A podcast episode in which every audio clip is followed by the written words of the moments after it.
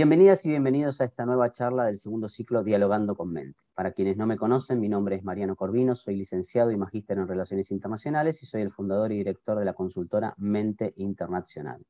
Dirijo además dentro de la Escuela de Negocios de la Universidad de Ciencias Empresariales y Sociales, diplomaturas, certificaciones y programas relacionados con el lavado de activos, la ciberseguridad y el compliance. En el día de hoy nos acompaña Fernando Peiretti, quien se desempeña como líder de la práctica de fraudes, investigaciones y disputas en BDO Argentina. Fernando cuenta Además, con más de 16 años de experiencia en consultoría de negocios y desde junio de 2016, Fernando ha sido designado director de la Comisión de Gestión de Fraude Corporativo de la Asociación Argentina de Ética y Compliance. Les recuerdo que todas las charlas de este ciclo tienen como finalidad realizar aportes netamente académicos. Les solicito que por favor mantengan el micrófono en silencio mientras se expulsen. Luego que finalice, habilitaremos a preguntas. Les agradezco por ser parte, un placer que estén con nosotros. Le cedo la palabra a Fernando. Fernando, bienvenido, buenos días. Gracias, Mariano. Estoy acá ya poniendo la, presentación en, modo presentación, vale la redundancia. ¿La pueden ver? Sí, perfecto. Excelente. Bueno, hoy vamos a estar hablando de qué está pasando en relación al fraude corporativo durante esta, esta época de pandemia, que nos ha traído muchas particularidades en cuanto a cambios en los procesos de negocios y, digamos, una alteración muy grande a nivel social y empresarial en, todo el mundo.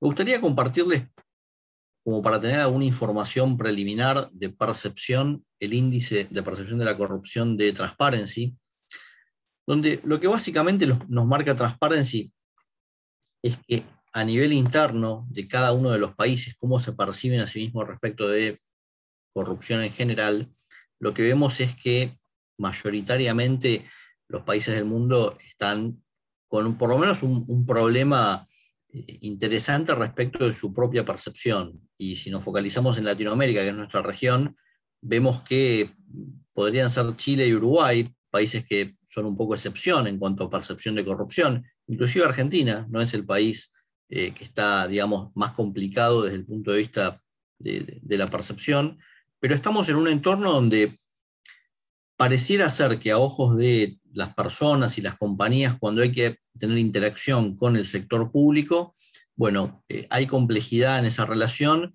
y en muchos casos hay, hay riesgo de, corrupción bastante concreto.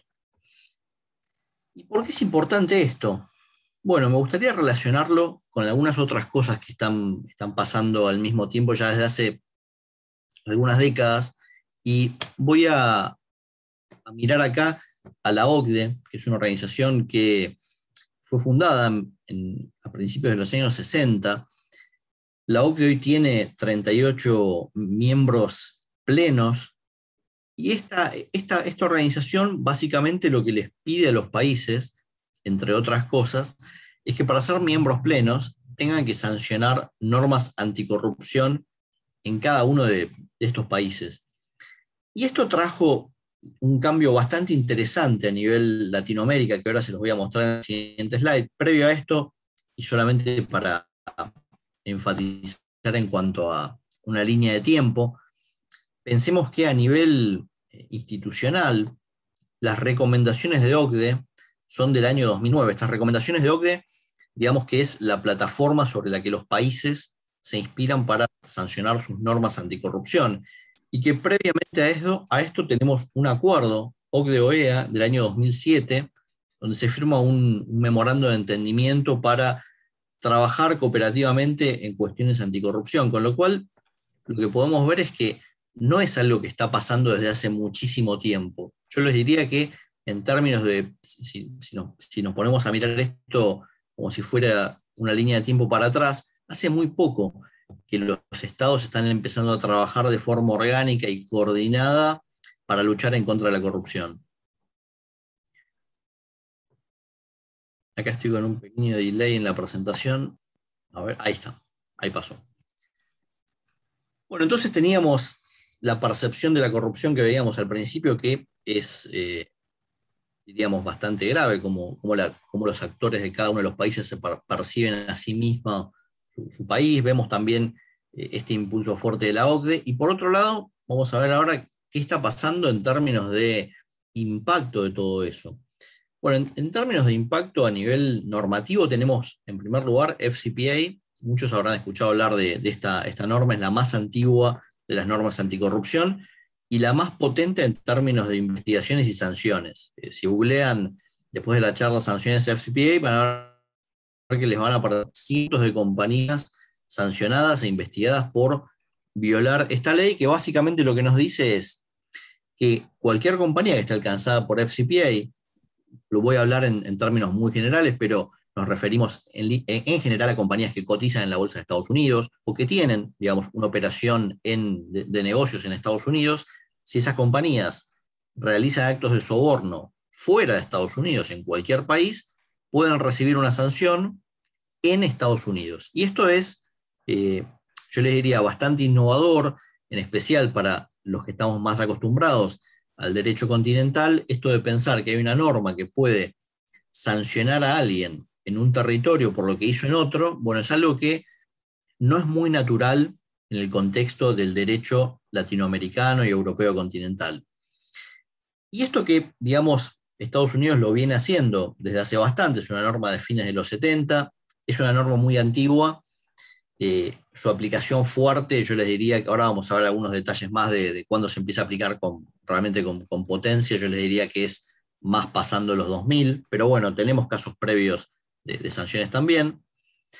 Tenemos una norma canadiense, ya tenemos que irnos a 1999, y en cuanto la OCDE saca sus recomendaciones en el 2009, Chile muy rápidamente avanza y saca su propia norma anticorrupción, que es la primera en Latinoamérica, y es hoy la norma que tiene en la región más cantidad de compañías sancionadas. Hay, algo así como 50 investigaciones ya hechas por la justicia chilena por temas anticorrupción, y es la norma más activa. Brasil, en 2013, Brasil, bueno, tiene el caso más emblemático de la región que es Odebrecht. Es una, Odebrecht fue una investigación muy grande que, digamos, transcurrió en muchos países y tuvo una particularidad para mí muy interesante a nivel hasta geopolítico, si lo queremos ver, que es que la investigación en sí se condujo desde las autoridades brasileñas en conjunto con las autoridades americanas y al momento de sancionar a Odebrecht se dividieron la sanción. Digamos que una sanción millonaria, estamos hablando de más de mil millones de dólares en, multas, se han dividido las multas entre una justicia y otra. Con lo cual, esto para mí es interesante porque si nos ponemos a pensar algunos años atrás, imaginarnos justicia americana y una justicia de Latinoamérica trabajando juntos era algo cuando menos curioso, y hoy es algo que ya ha ocurrido y probablemente siga ocurriendo eh, durante los próximos años. Luego de Brasil, México, eh, Colombia en 2016 sacan sus propias normas anticorrupción, eh, sigue Perú con una norma de estas características, luego Argentina en 2018, bueno, para los que no lo sabían, Argentina tiene una norma anticorrupción, Todavía no tenemos casos en, Argentina de sanciones. Eh, sí les puedo contar que en mi caso personal me ha tocado trabajar en investigaciones de compañías que han decidido autodenunciarse. Eh, hago solo un apartado breve. La ley argentina es una ley que en caso de identificar la existencia de un soborno de parte de una empresa, funcionarios públicos, digamos que contempla, entre otras cosas, una sanción de dos a cinco veces ese beneficio indebido que recibe la empresa, pero tiene la posibilidad de la exhibición. Si una compañía que ha sobornado a un funcionario público a través de un empleado infiel, por ejemplo, eh, se autodenuncia eh, y con ciertas características de por medio, tiene la posibilidad de pedir la exhibición de sanción, eh, con lo cual, si bien todavía no tenemos casos efectivos de sanción en la justicia, Sí les puedo contar que hoy hay investigaciones en curso y quizás durante los próximos años empecemos a ver esos primeros casos de, sanciones, en, de sanciones o exhibiciones de sanción en Argentina, pero con una actuación judicial de por medio. Ecuador, muy recientemente, este año, junto con Costa Rica, también sacaron normas de estas características. Con lo cual, estamos en una región, desde el punto de vista de la corrupción, es algo, más, es algo más complejo de lo que venía siendo para las empresas, porque tenemos por un lado una percepción de que hay alta probabilidad o altos niveles de corrupción en los estados de Latinoamérica, me concentro en la región, veíamos que en el mundo también, pero me concentro en la región, y por otro lado, esos, esos mismos países, o muchos de ellos, están sacando normas que penalizan a las empresas por hechos de corrupción. Bueno, esto está generando mucho estrés en las áreas de compliance de las empresas que tienen que estar generando estrategias y perfeccionando sus programas de integridad para hacer que esto realmente pueda fluir, se puedan hacer negocios en un entorno de riesgo más o menos controlado. Y estas normas están de algún modo rompiendo un poco la forma que tenemos de hacer negocios en Latinoamérica. Vamos a ver ahora que también es, patrimonio internacional. Hay, muchos países de otras regiones que también están sacando estas normas. Y respecto del impacto, acá me voy a focalizar, yo les diría casi exclusivamente en, FCPA. Eh, yo les contaba eh, FCPA es la norma que tiene, yo les diría, mayor potencia en cuanto a sanciones. Yo creo tomé un extracto de estadísticas de, FCPA y de algunas normas eh, fuera de FCPA también para ver lo que son sanciones. Y como vemos, al iniciar los 2000, hay muy poca cantidad de investigaciones y sanciones. Vemos acá, acá tenemos el 2009, cuando OCDE saca sus recomendaciones, cómo empieza, digamos, a motorizarse todo lo que tiene que ver con sanciones e investigaciones vinculados a temas anticorrupción. Realmente hay una explosión de ese tema eh, en el mundo, que veíamos es algo bastante reciente. A hoy tenemos algo así como 15 mil millones de dólares en sanciones esto es solamente por casos de FCPA, o sea, por sanción de Estados Unidos. Y por otro lado, en ese periodo tenemos algo así como 9 mil millones de dólares en sanciones por otras leyes, así como las que veíamos que hay en Latinoamérica, hay países de Europa que también tienen leyes parecidas, España, Italia, Francia, Reino Unido, entre algunas de las principales, Alemania también, que también sancionan.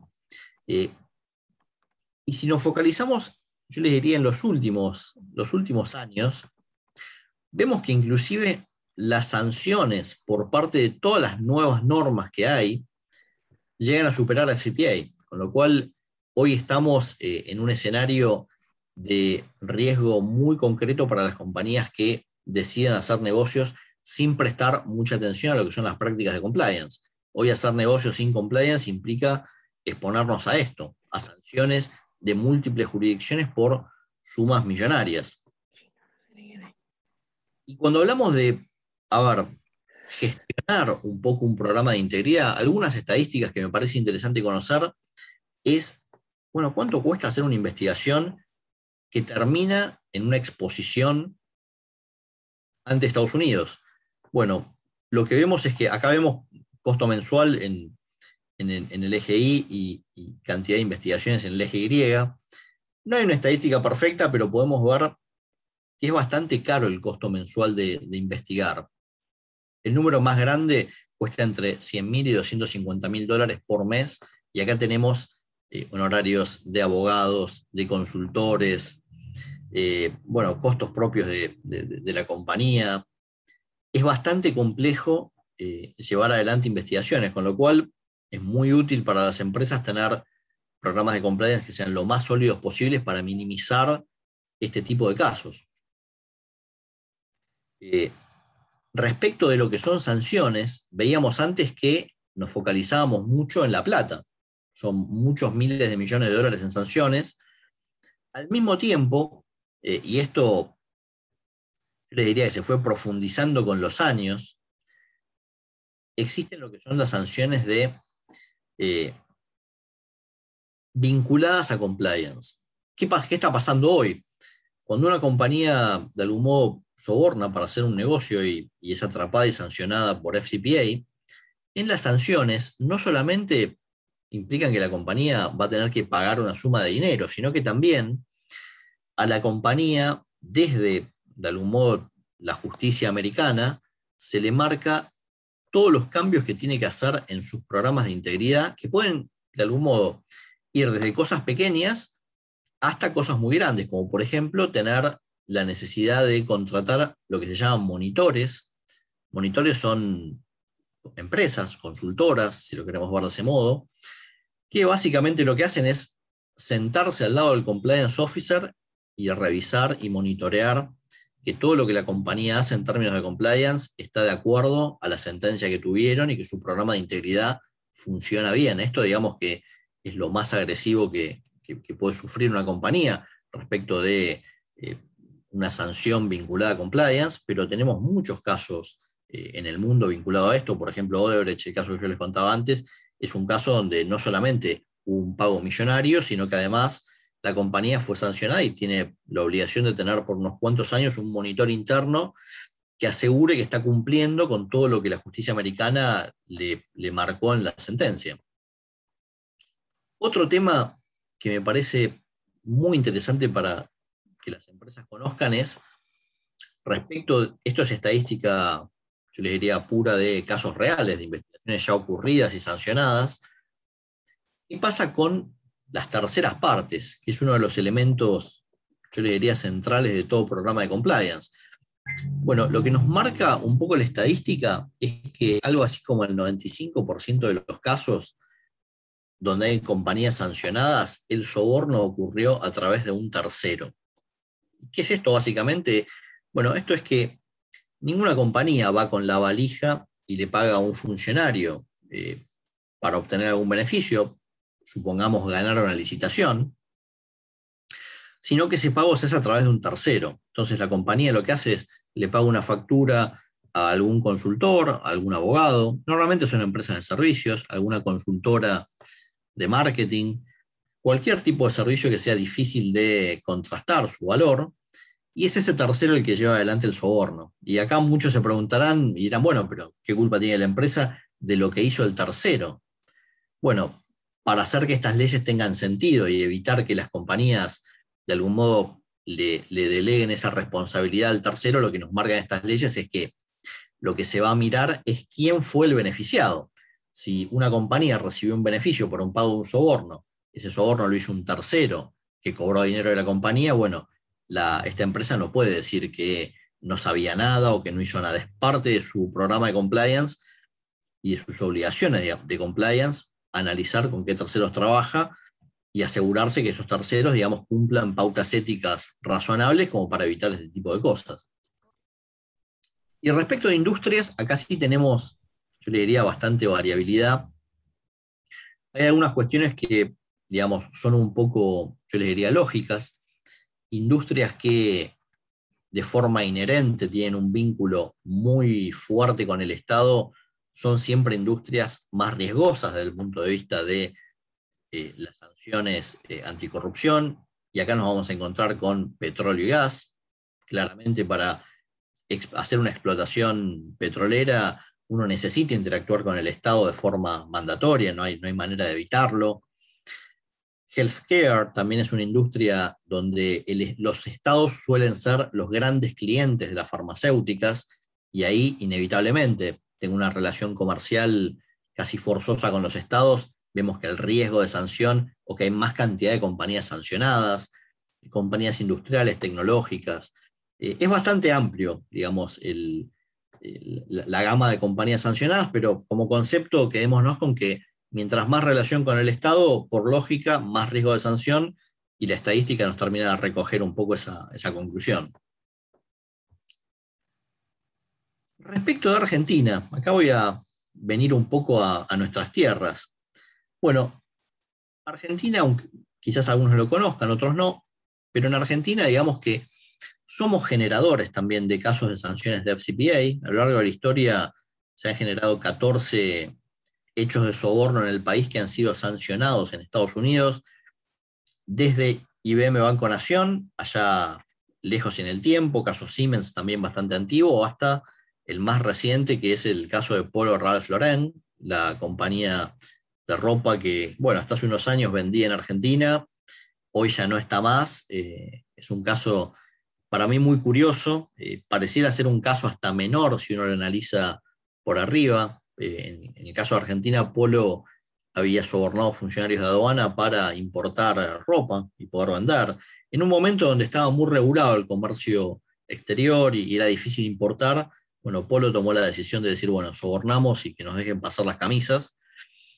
Y ese hecho que alguien, bueno, se, lo podría ver como decir, bueno, algo no tan grave, no es una petrolera, es un, hecho, digamos, quizás no tan significativo, bueno, Apolo le implicó pagar eh, una multa importante en Estados Unidos y ante, digamos, la complejidad eh, operativa en Argentina, la compañía decidió que este mercado no era, no era apto para ellos, que, realmente eh, operar en Argentina les traía más complicaciones que, que beneficios y la compañía se fue. Y acá podemos decir, bueno, tenemos un caso en el cual, por un tema de compliance, una compañía decide no operar más en un mercado. Y son cosas que, se están viendo cada vez más a menudo. Otro tema importante de Argentina son China y Brasil. China y Brasil son nuestros principales socios comerciales a nivel mundial y son dos de los lugares donde más casos de sanciones de FCPA se generan. Eh, China y Brasil tienen el lugar primero y segundo. En China, por lejos, es el país número uno en generación de sanciones de FCPA. Brasil eh, está abajo, yo le diría bastante abajo en cantidad. Pero pensemos esto: compañías que operan en Argentina con relación comercial de, digamos, de exportaciones a nuestros principales mercados van a interactuar en mercados que son bastante complejos respecto de sanciones FCPA. Bueno, hablamos ya, yo les diría, un, tramo respecto de aspectos de corrupción. A mí me parece muy importante tenerlos en mente porque tiene que ver con todo el marco que nos viene de afuera, con todas las, normas eh, y con todas las cuestiones que las compañías tienen que prestar, eh, yo les diría, particular eh, atención a la hora de operar. Y ahora vamos a enfocarnos un poco más en el adentro, si queremos verlo de esta forma. Y acá vamos a tener casos, les diría, situaciones que ocurren más dentro de la compañía y que, digamos, no necesariamente van a tener una sanción legal. Y vamos a hablar acá de lo que es el, fraude ocupacional o el fraude interno que suelen tener las empresas. En el caso del fraude interno, lo vamos a tener categorizado en en tres categorías bien marcadas, que ahora las vamos a ver un poquito más en detalle. Por un lado tenemos lo que es la apropiación indebida de activos, que es la barra verde más larga. Luego, lo que se llama corrupción, que ahora les voy a explicar qué es porque no tiene que ver exactamente con todo lo que conversamos antes. Y por último, los estados contables fraudulentos.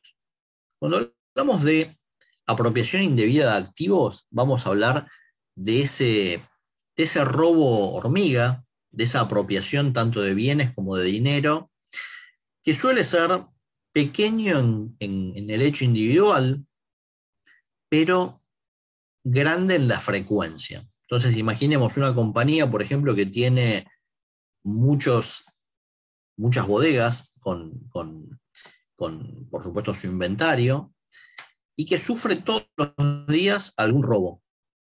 Pongamos que es una compañía que vende galletitas y todos los días le roban un paquete de galletitas. Entonces nos vamos a, digamos, a dar cuenta que ese tipo de eh, fraude interno tiene mucha frecuencia, es algo que pasa todos los días, pero el impacto interno, el impacto individual de cada caso, tiende a ser pequeño. Luego tenemos los casos denominados como de corrupción, eh, esta, categoría que yo les estoy contando es una categoría que elabora el ACFE a nivel internacional desde hace muchos años. Eh, pueden buscar el Report to the Nation en, Internet y googlearlo, es un informe muy, muy completo respecto del de, eh, fraude a nivel internacional. Y cuando hablamos de corrupción en el marco de ACFE, lo que vamos a estar hablando es del típico fraude cometido o liderado por las gerencias medias de las compañías, donde en general lo que nos vamos a encontrar es con vulneración del control interno, con conflictos de interés. Un caso típico es eh, un gerente que aprueba facturas de una empresa ficticia que le pertenece para, de algún modo, hacerse de ese dinero. Y acá ya nos vamos a, encontrar que tiene algunas, algunas diferencias este esta tipología de fraude la frecuencia con la que ocurre es, bastante menor que la apropiación indebida de activos, pero el impacto tiende a ser mayor que, la apropiación indebida de activos. Imaginémonos, antes decíamos, bueno, nos robamos galletitas o nos robamos algo de una caja chica de la compañía, ahora ya estamos hablando de aprobar facturas todos los meses de un proveedor ficticio. Bueno, esto es algo que a nivel de impacto es un poco más grande. Y por supuesto ocurre en, menos cantidad de veces.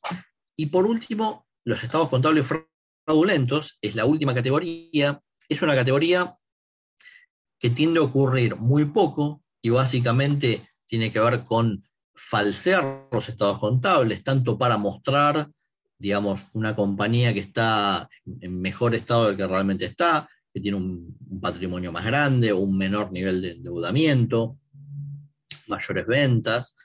Eh, usualmente ese tipo de falsificación de estados contables se usan para eh, poder de algún modo eh, tener una compañía más atractiva si la queremos, por ejemplo, vender, o si las acciones cotizan en bolsa, que sean acciones, digamos, más demandadas. Y este tipo de fraude, cuando ocurre, lo que sí sucede es que la pérdida promedio por, por el hecho puntual es tremendamente más grande que las que ocurren por, los demás que veíamos antes.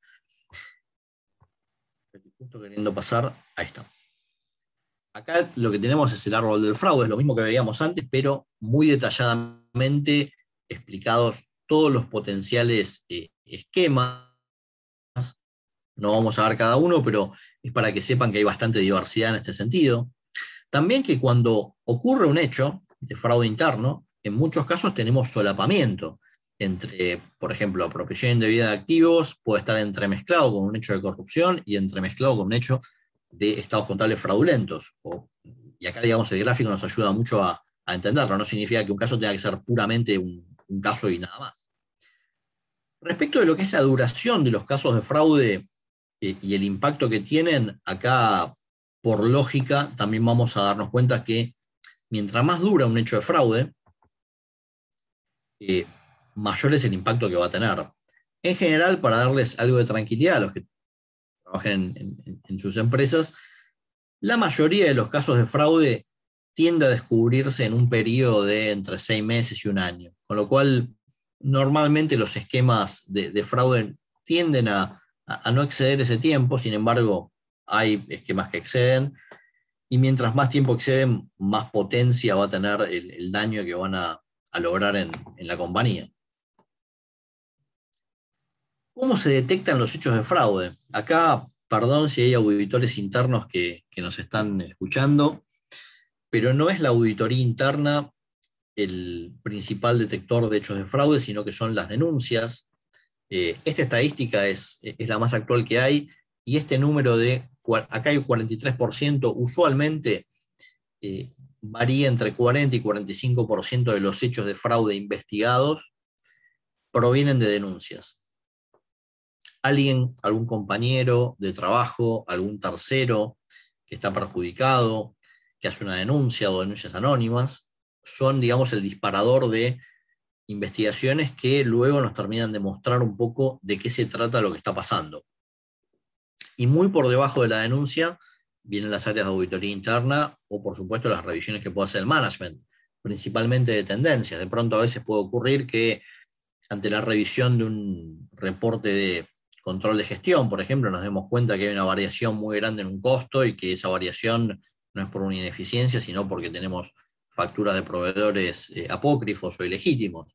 Eso también puede ocurrir, pero en general va a ser la denuncia lo que nos va a motorizar esto, con lo cual ahora vamos a ver algunas herramientas, pero ya se imaginarán que las líneas éticas eh, son una inversión, digamos, en términos de compliance más que redituable.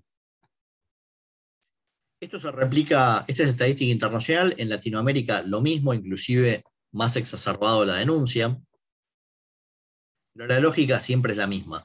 Eh, el principal detector de, hechos de fraude es, la denuncia que nos llega y no tanto como nos gustaría los procedimientos de auditoría interna que, las compañías tienen.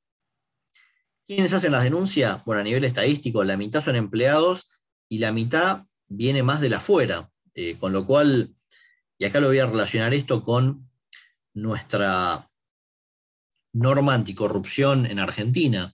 Eh, si ustedes buscan y, leen la 27401, van a ver que nos da recomendaciones sobre cómo debería estar conformado nuestro programa de, integridad en términos de herramientas. y hace una aclaración para mí muy importante. Nos habla de canales de denuncia y nos marca la, inclusive la ley abiertos a terceros. No sé por qué a alguien se le ocurrió escribir eso en la ley, pero hizo muy bien y quizás haya visto esta estadística, que la mitad de las denuncias vienen de empleados, pero la otra mitad viene de clientes, de anónimos, de proveedores, de competidores, bueno, de cualquiera que esté fuera de nuestra compañía. Bueno, acá estamos viendo, estamos mechando un poco con estadísticas a nivel Latinoamérica y Caribe. Una particularidad que tiene nuestra región, eh, y a mí me tocó también ver esto en un estudio que me tocó dirigir hace dos años, que se llama, se, llama el, mapa del fraude corporativo en Latinoamérica. Una particularidad que tenemos en la región es que veíamos antes que teníamos tres eh, principales esquemas de fraude, apropiación indebida de activos, corrupción y estados contables fraudulentos. Esos tres esquemas también se correlacionan con digamos, nivel jerárquico en la organización. El primero, la apropiación indebida de activos, se correlaciona más con los empleados de, digamos, más bajo rango. Lo que tiene que ver con corrupción en el marco, en este marco que, estamos explicando, está más asociado a la gerencia media y el estado contable fraudulento está más asociado a la alta dirección, al, CFO o al CEO de la organización. Lo que se ve en Latinoamérica es que estos esquemas eh, típicamente de la gerencia media de corrupción ocurren con más frecuencia que la apropiación indebida de activos, lo cual es preocupante para las compañías de la región porque este esquema, o los esquemas de la gerencia media, son esquemas que tienen un impacto económico mucho más grande que la apropiación indebida de activos. Y un poco, digamos, por indagaciones e investigación que hemos hecho, la conclusión que, que logramos sacar es que esto pasa por la debilidad que hay respecto de los controles internos y, digamos, quizás la no tan profunda teoría interna que hay en la organización. Y algunos slides más atrás, yo decía, bueno, la auditoría interna no es el mecanismo más efectivo para detectar el fraude, sin embargo, eh, es un disuasor muy importante a la hora de que las personas piensen más de una vez de llevar adelante un esquema o no.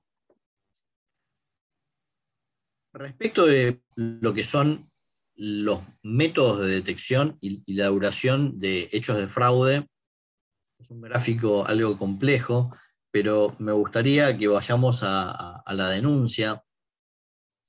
Eh, típicamente cuando, cuando tenemos una denuncia, que es lo más usual, vamos a estar hablando de cerca de 14 meses de duración y por supuesto que hay, mientras más control interno tengamos, acá lo que vemos es que, por ejemplo, tener controles basados en tecnología, en IT controls, eh, por supuesto monitoreos permanentes, reconciliaciones de cuentas, todo lo que tiene que ver con control interno de la compañía, mientras más desarrollado esté, bueno, más rápido voy a detectar los hechos de, de fraude interno. Y esta es una falencia a nivel región, con lo cual tiene mucha lógica que la gerencia media se sienta como más libre de poder desarrollar esquemas de fraude sin ser detectada rápidamente.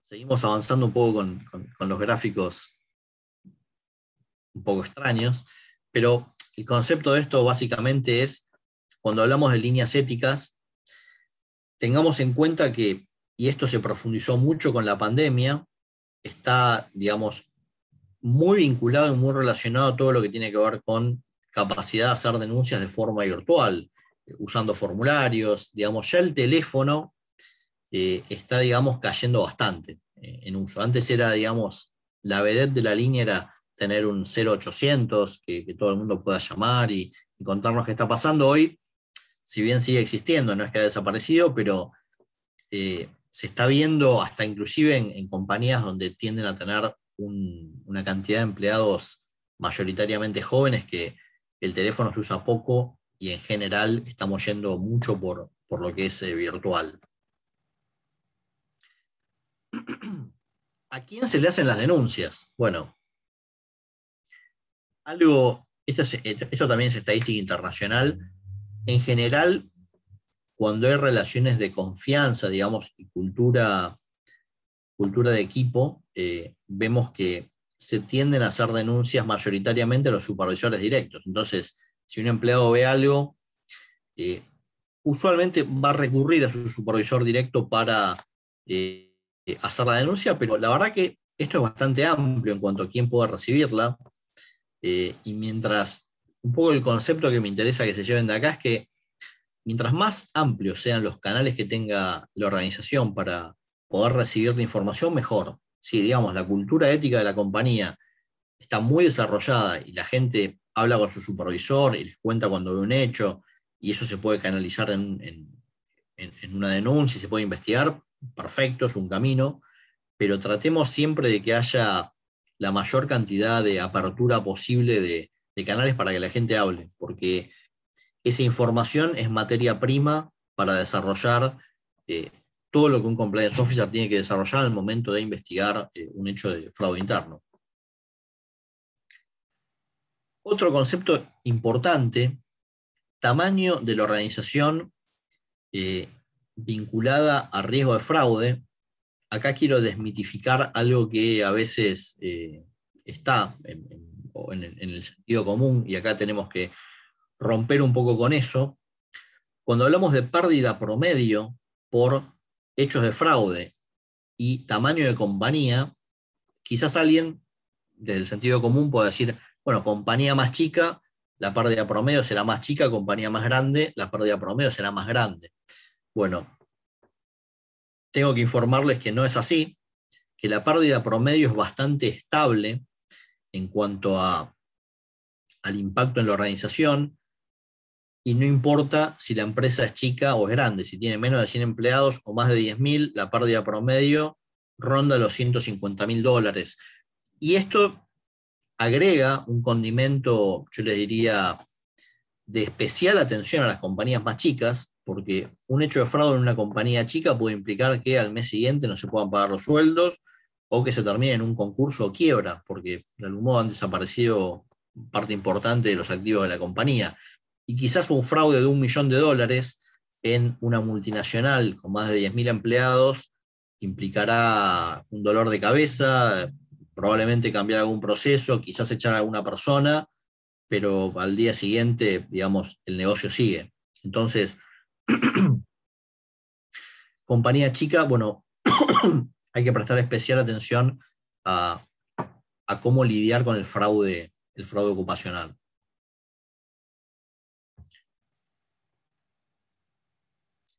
Bueno, otra estadística que, es interesante y está muy vinculada a lo anterior. Cuando antes hablábamos de cantidad de empleados, ahora vamos a hablar de el, el, revenue anual de la compañía es la misma lógica. Eh, por más pequeño o enorme que sea el revenue de más de un billón de dólares o menos de 50 millones, la pérdida promedio es siempre parecida y el impacto siempre es más fuerte en, la compañía pequeña. Latinoamérica es un poco lo que yo les contaba antes, eh, hace unos años atrás en, este estudio del fraude que me tocó coordinar, veíamos esto mismo que el ACFE acá, mayoritariamente hechos vinculados a la gerencia media son el top 1 de esquemas de fraude en la región.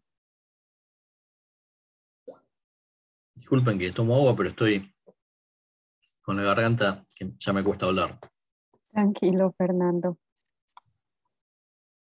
Por supuesto que también tenemos, yo les diría, variabilidad en, en cuestiones de exposición al fraude respecto de industrias, así como veíamos antes respecto de sanciones por corrupción, que dependiendo de la industria podía variar el riesgo de estar expuesto a corrupción por un tema de relacionamiento con el sector público. En el caso de esquemas de fraude, este gráfico también tiene, es, un poco complejo de ver, pero acá tenemos puestos muchos distintos esquemas de fraude. Eh, los de la gerencia media están puestos acá, y quizás resaltados en particular, y vemos que dependiendo de la industria hay un mayor o un menor riesgo de que esto ocurra. Este tipo de, análisis son muy útiles a la hora de eh, gestionar riesgos de fraude en el marco de programas de compliance enfocados en industrias. Entonces, si uno, por ejemplo, está en la industria energética, bueno, a la gerencia media la vamos a mirar con cuatro ojos porque vemos que hay un riesgo de fraude de parte de, esas tipologías bastante más alto que si estamos, por ejemplo, en un retail. Entonces, es muy útil entender que los esquemas de fraude tienen diferente, digamos, probabilidad de ocurrencia según el tipo de industria.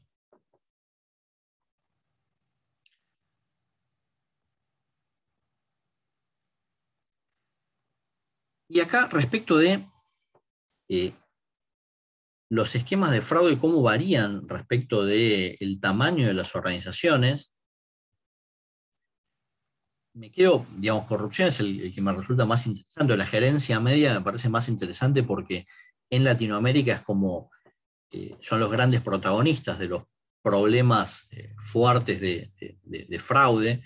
Y vemos que en cuanto a tamaño, bueno, mientras más grande la empresa, tiende a, haber una estadística mayor en cuanto a, problemas de estas características, pero pasan algunos efectos opuestos, como, ven, digamos, el, azul es para empresas más grandes, eh, el verde es para empresas más pequeñas. Eh, no, eso no siempre pasa igual en todos los esquemas. Por ejemplo, fraude con facturación, esquemas de facturación fraudulentos, bueno, se va a ver más exacerbado cuando la compañía es más chica y probablemente tenga menos controles, mm, probablemente se centralice la facturación en una sola persona.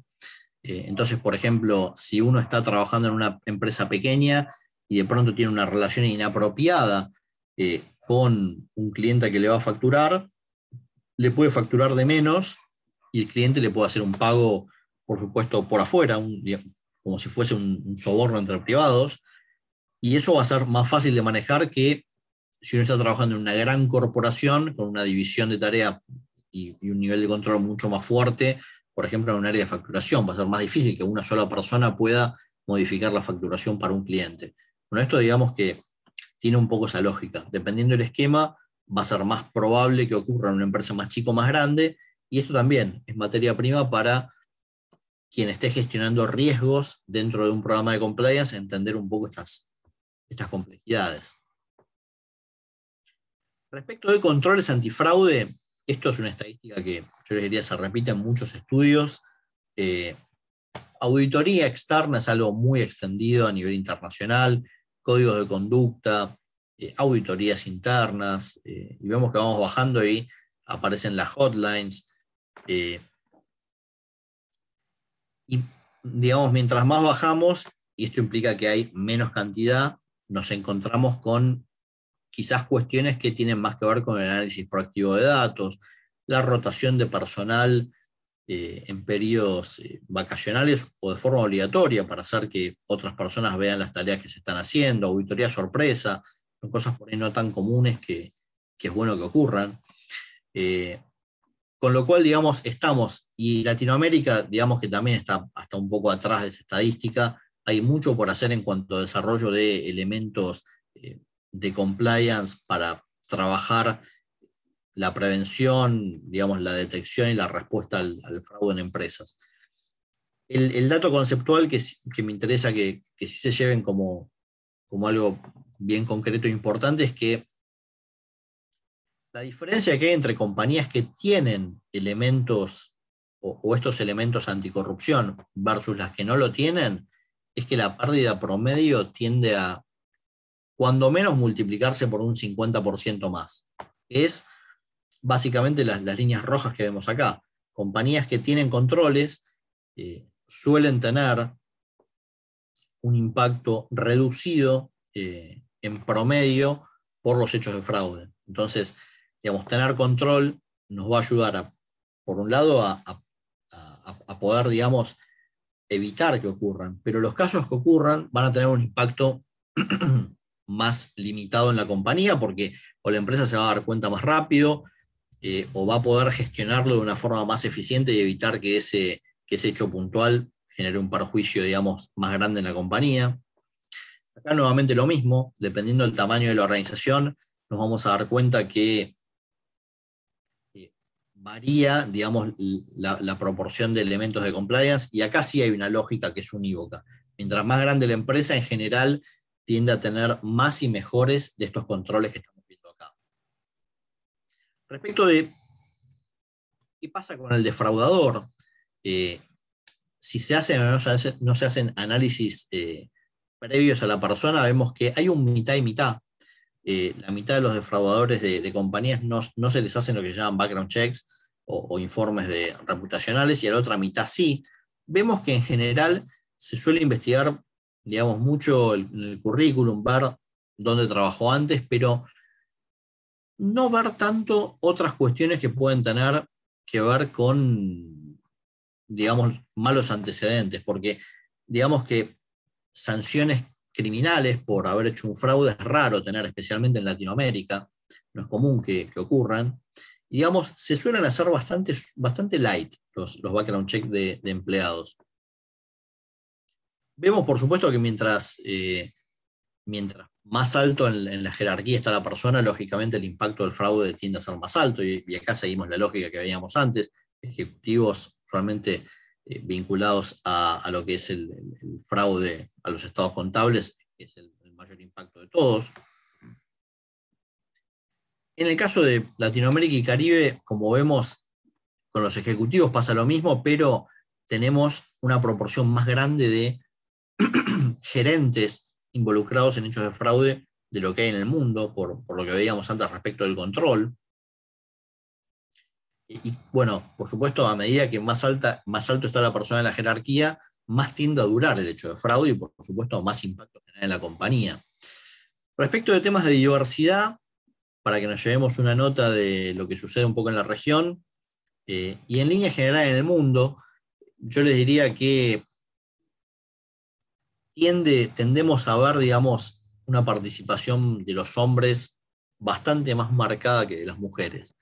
Eh, sobre esto, digamos, hay mucha teorización, algunas posiciones más cercanas eh, a marcar que la mujer tiene una, digamos, una mejor ética de trabajo y que en general se involucra menos en hechos de, fraude y corrupción. Otras posiciones dicen que en realidad tiene que ver con que proporcionalmente hay más hombres en las jerarquías medias y altas de las empresas y eso, digamos, genera, bueno, que estadísticamente haya más hombres que puedan llegar a cometer hechos de fraude. Discusión aparte, la estadística nos marca que hoy mayoritariamente eh, son hombres quienes están involucrados en estos hechos.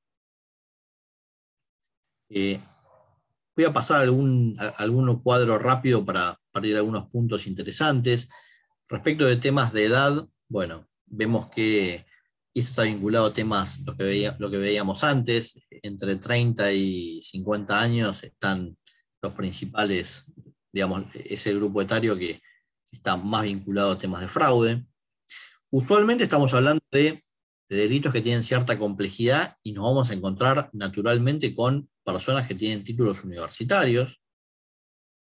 Mientras más personas estén involucradas en un hecho de fraude, más tiende a aumentar la pérdida promedio, y esto tiene que ver con que el esquema es más complejo, dura más tiempo, digamos, tiene una posibilidad de vulnerar controles mucho más grande que si hay una sola persona que, los hace.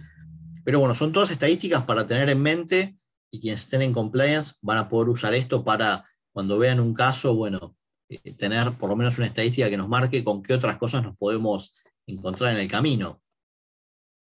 Un dato importante es, el defraudador es una persona que en general nunca tuvo cargos eh, digamos, por haber cometido hechos de estas características, con lo cual es alguien que no se ve a sí mismo como un delincuente y, digamos, puede ser contratado por una compañía sin tener, digamos, antecedentes penales, con lo cual, bueno, eso es un dato a, entender. Eh, acá nuevamente, bueno, estadísticas sobre castigos o sanciones que hayan tenido, eh, usualmente son personas que no han sido castigadas o, echadas de compañías por, estos hechos. Eh, una de las cuestiones que, digamos, sí me parece interesante que, se lleven es que lo que motoriza que existan hechos de fraude, que básicamente tiene que ver con personas que eh, se vayan a liderar estos esquemas, tiene que ver con tratar de vivir más allá de sus medios y dificultades financieras son las dos principales cuestiones que hacen que una persona de algún modo se decida a llevar adelante un hecho de fraude. Y vivir más allá de sus medios es el top uno. Por eso es que siempre que hay situaciones de crisis económica, tiende a aumentar el fraude, porque tenemos a más personas presionadas económicamente, o porque no pueden vivir como quieren, o porque están bajo dificultades financieras, por ejemplo, por endeudamientos. Y esto, digamos, genera que haya más cantidad de fraude. Si, si bien veíamos que los defraudadores son personas que típicamente no están penadas por la ley, sí vemos que son personas que en un 45% de los casos, son personas que sí pueden tener algunos incumplimientos desde el punto de vista de recursos humanos, o por haber participado, no sé, por ejemplo, por mala conducta contra compañeros, acá lo vemos con bullying, ausentismo, digamos, llegadas tarde, personas que usualmente no están eh, en, cumplimiento de las normas de recursos humanos. Y esto sirve también para investigación y para gestión, digamos, de compliance. Eh, mirar un poco estas personas en la organización y prestar especial atención a ver en qué pueden estar, digamos, involucrados. Esto es un poco lo que, lo que, veíamos, lo que veíamos antes. Eh, y en general lo que vemos es que las compañías tienden eh, a no ir a juicio contra estas personas, que es algo que, se veía, o por miedo a la mala publicidad, es un dato importante, o porque, bueno, entiende que la sanción interna es bastante, suficiente para este tipo de cuestiones. Eh, bueno, acá voy a, voy a, pasar algunas cosas que son menores, por ahí de detalles. Eh, bueno, este era justo el último slide, así que eh, un poco a nivel conceptual es, es, lo que quería contarles respecto de fraude y, corrupción.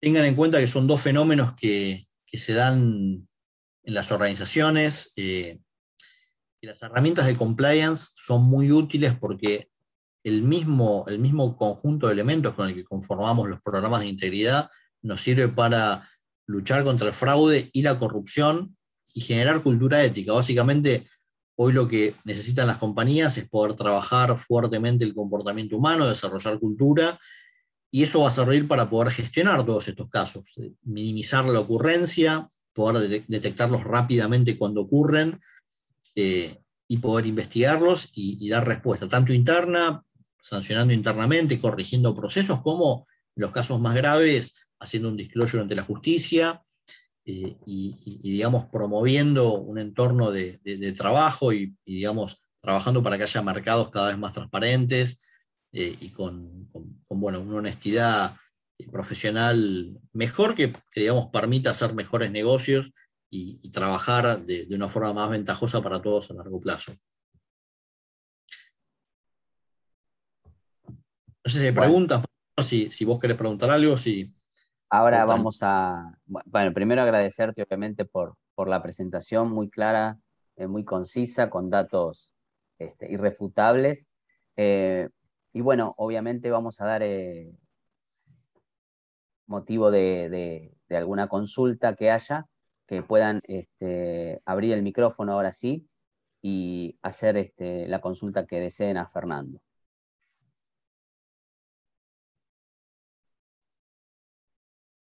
Yo la veía a Luisa levantando la mano, no sé, después se arrepintió y la bajó, me parece. No. No, de hecho estaba aplaudiendo porque la verdad que me pareció muy, muy completa y me parece que las cifras siempre nos ayudan como a entender mejor y dimensionar los fenómenos que hoy por hoy están pasando y ocurren, en este caso en el tema de la corrupción, pero no, es, era un aplauso. Así que nada, impecable la presentación, Fernando. Muchas gracias. No sé si alguien más tenga alguna consulta. Dime. No, para Luis y Mariano y para todos, yo a través de, Mariano luego les voy a compartir eh, los links del Report to the Nation, que es, eh, yo creo que es el estudio más por lo menos más tradicional respecto de fraude corporativo en general, se hace, hace más de 10 años y tienen la posibilidad de inclusive ver informes anteriores. Siempre yo trato, en los últimos hay siempre más infografías y está digamos, más, más sencilla la, visualización. Yo les voy a pasar el link para que lo puedan ver.